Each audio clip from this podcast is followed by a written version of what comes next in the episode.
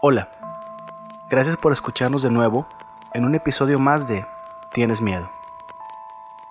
En esta ocasión, queremos mandar un fuerte abrazo a todos aquellos que han estado luchando contra esta pandemia, a todos aquellos que han estado enfermos o que han perdido un familiar por todo esto. Sabemos el dolor que todo esto causa y por ello les mandamos un enorme abrazo. Hay que seguir adelante, hay que seguirnos cuidando. Han sido meses muy pesados, pero por favor, quédate en casa. Pocos saben que este proyecto inició después de un largo viaje en carretera, donde compartimos historia de terror para hacer más ameno y más corto el viaje. Y decidimos, después de ese viaje, realizar este podcast, el cual damos gracias por ya tener un quinto episodio, el cual dedicaremos a esas historias de carretera que se han vivido en innumerables partes del país incluso del mundo. Por último, quiero mandar un saludo a un par de amigos que recientemente escucharon el podcast. Rafa, César, muchas gracias por su apoyo. Asimismo, mandamos una felicitación por su cumpleaños a Nancy Rodríguez, quien escucha y comparte los episodios. Muchas felicidades, Nancy. Ahora, te contaré una historia las historias de carretera. Cuenta la leyenda que un padre de familia volvía del trabajo a casa. Manejaba por la carretera de la costa. Era una noche muy lluviosa. El frío empañaba el parabrisas. El cansancio empujaba sus párpados hacia abajo. Conforme avanzaba por la carretera, las gotas de lluvia eran cada vez más pesadas y golpeaban con más violencia los cristales del coche que perdía estabilidad ante las curvas trazadas en el asfalto. El hombre agudizó los sentidos y bajó la marcha para tener mayor control del coche. En ese instante, los faros del vehículo iluminaron la figura de una chica que, empapada por la lluvia, esperaba inmóvil a que algún conductor se apiadara de ella y la pudiera llevar a su destino. Sin dudarlo ni un momento, el hombre frenó en seco y la invitó a subir. Ella accedió inmediatamente y mientras se sentaba en el lugar del copiloto, el chofer se fijó que su vestimenta era algo extraña. Llevaba un vestido blanco, de algodón, un poco arrugado y manchado por el barro, pero su pelo estaba completamente enmarañado, como si llevara horas en la espera. Sin ponerle mucha atención a esto, el chofer reanudó el viaje y empezaron a tener una distendida conversación en la que la chica esquivó en varias ocasiones la historia de cómo había llegado a aquel lugar, hasta que llegó el momento idóneo, con una voz fría y cortante. Le pidió que redujera la velocidad, hasta casi detener el vehículo. Es una curva muy cerrada, advirtió ella. El hombre siguió su consejo y cuando vio lo peligroso que podría haber sido, le dio las gracias. Ella, con una voz todavía aún más cortante y fría, le contesta, no me agradezcas, es mi misión. En esa curva me maté hace poco más de 25 años. Era una noche como esta, lluviosa y peligrosa. Un escalofrío recorrió la espalda del hombre y erizó toda su piel. Cuando giró la vista de nuevo hacia el copiloto, la joven ya había desaparecido. El asiento, sin embargo, seguía húmedo.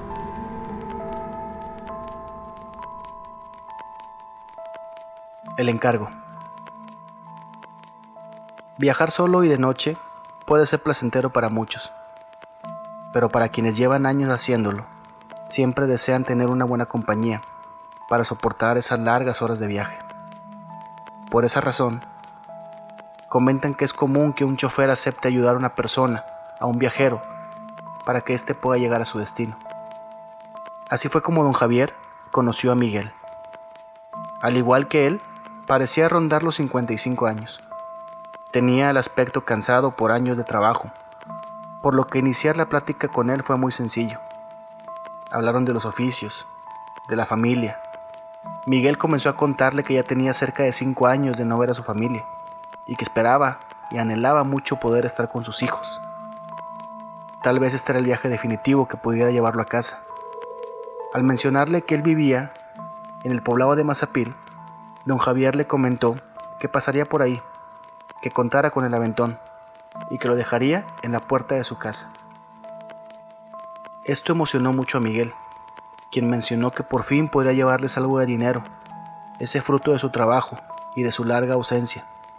Le mostró la bolsa, la cual cuidaba con ambas manos, que llevaba sus pertenencias y lo que había ganado en ese tiempo. Viajaron toda la madrugada, y cuando don Javier sintió pesados los párpados, le comentó que se detendría un poco para poder dormir, que si estaba de acuerdo, por lo que Miguel no tuvo objeción. Don Javier se orilla en la carretera y se va a la parte de atrás de la cabina para poder acostarse en su cama, y Miguel se queda dormido en el asiento del copiloto. Al salir el sol, don Javier despierta, pero ve que el lugar de Miguel está vacío. Solo estaba la bolsa que Miguel cuidaba con ambas manos, recargada en el asiento. Lo buscó por más de media hora, pero no podía esperarlo más. Tenía que cumplir con un horario. Así que decidió guardar la bolsa y emprender el camino que le faltaba. Decidió llegar a casa de Miguel para dejar las pertenencias. Recordaba lo que había mencionado, vivir en la calle que estaba a la iglesia, un poco al final de esta, una casa antes de la esquina. Pensó que no sería difícil encontrar el domicilio, así que emprendió el viaje. Al llegar a Mazapil, rápido ubicó la iglesia y se fue hasta el final de la calle. Se bajó de su camión y preguntó en las casas que estaban alrededor dónde vivía el señor Miguel. Justo cuando estaba por tocar una casa amarilla, una joven abre la puerta, por lo que atiende a don Javier, a lo cual pregunta, Estoy buscando la casa del señor Miguel. ¿Sabría usted indicarme dónde vive? La joven un poco asombrada afirma que esa era la casa del señor Miguel. Don Javier, aliviado por encontrar el domicilio, le comenta que se encontró con él en la carretera Zacatecas, justo en el entronque que dividía la carretera Concepción del Oro. La mujer suelta el llanto y le dice a don Javier que eso no puede ser posible, ya que su padre murió hace cinco años justamente en el cruce que él mencionaba atropellado por un camión cuando intentaba pedir ayuda para llegar a casa. Sorprendido, don Javier le dice que eso no puede ser posible, que incluso tenía una bolsa de dinero y sus pertenencias en el camión, por lo que regresó al camión para buscar lo que Miguel guardaba entre sus manos, pero solo encontró polvo en el asiento. La chica, al ver que don Javier estaba completamente atónito ante la situación, le toca el hombro y le dice que se tranquilice, que le agradece mucho la vuelta le agarra la mano y le dice, no es la primera persona que ayuda a mi padre a tratar de llegar a casa después de ese accidente y busca entregarnos el encargo de mi padre, eso que nos traía la noche en que murió.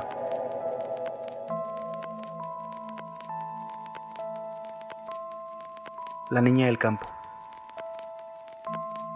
He sido trailero durante seis años y como usted dice, Estamos acostumbrados a escuchar todo tipo de leyendas y cosas que pasan en las carreteras, pero jamás viví una en carne propia, hasta hace un par de meses.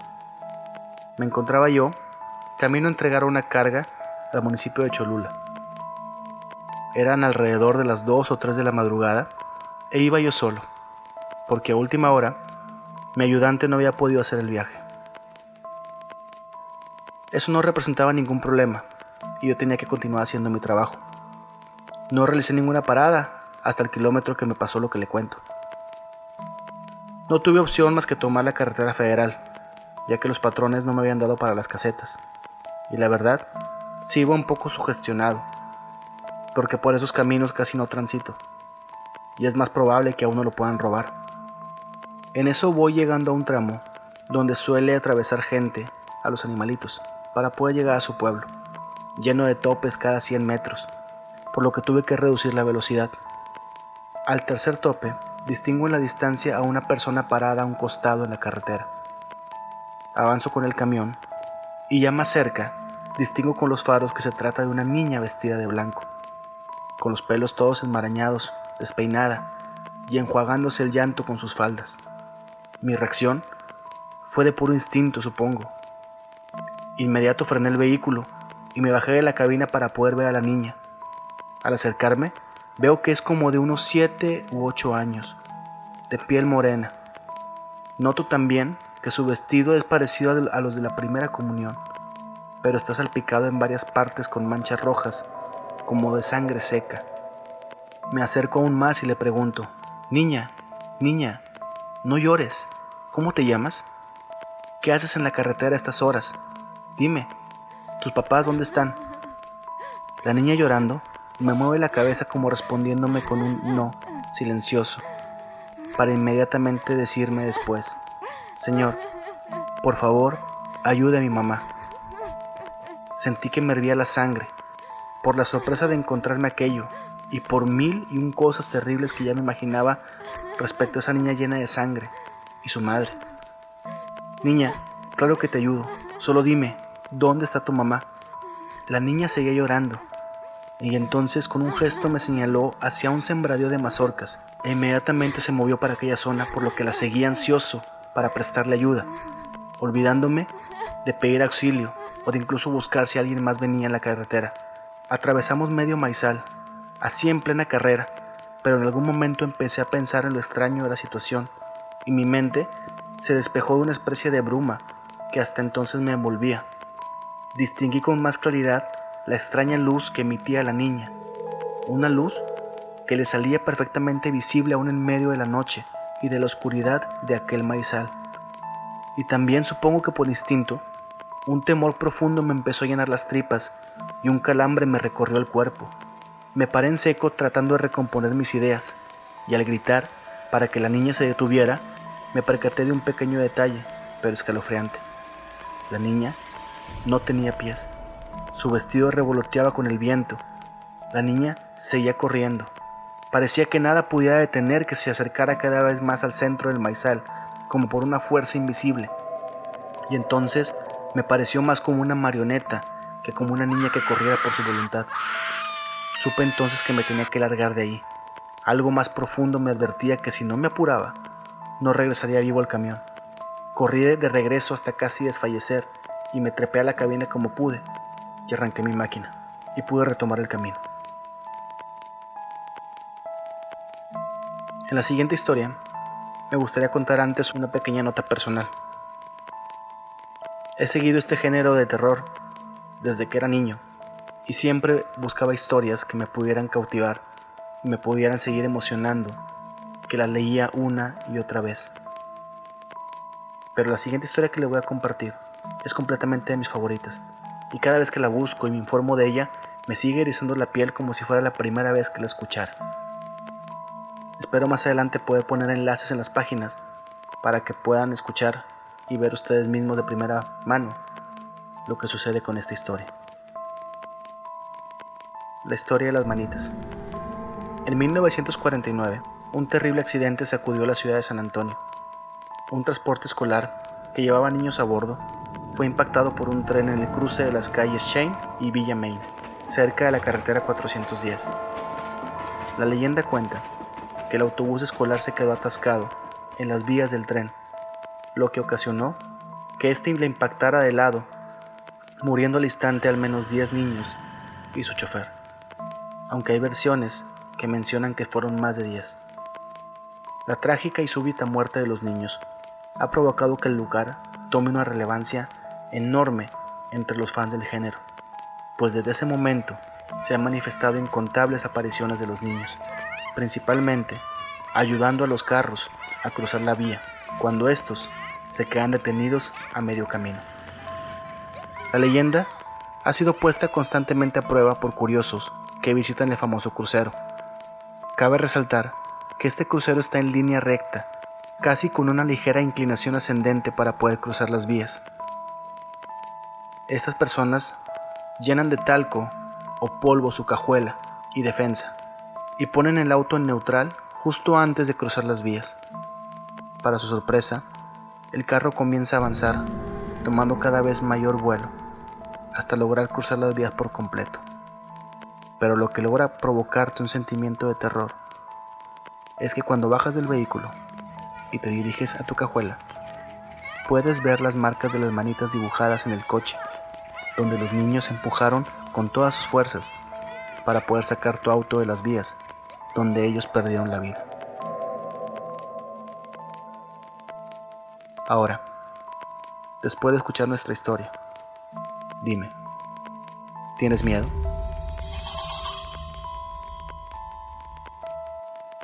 Escrito y narrado por Marcelo Cortés. Producción, Valeria Leal. Dirección, Alberto García. Un podcast de DBS Producciones.